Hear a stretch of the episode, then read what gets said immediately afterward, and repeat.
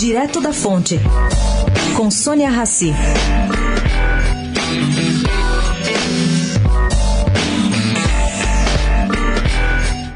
O Brasil corre o risco de dar certo caso o vencedor do pleito deste domingo tenha um pouco de humildade e inteligência para conservar a equipe técnica que está no governo Temer, segundo diz Antônio Delfim Neto. Bom, ele observa que essa equipe levou seis ou sete meses até esclarecer a contabilidade criativa de Dilma.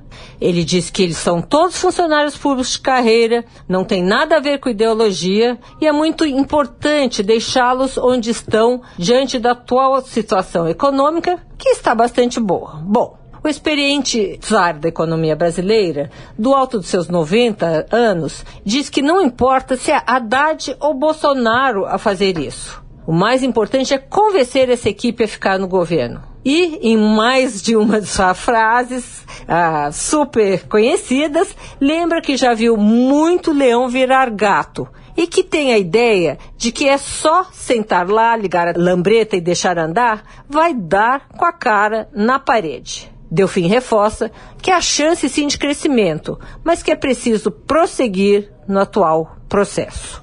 Sônia Raci, direto da fonte para a Rádio Eldorado.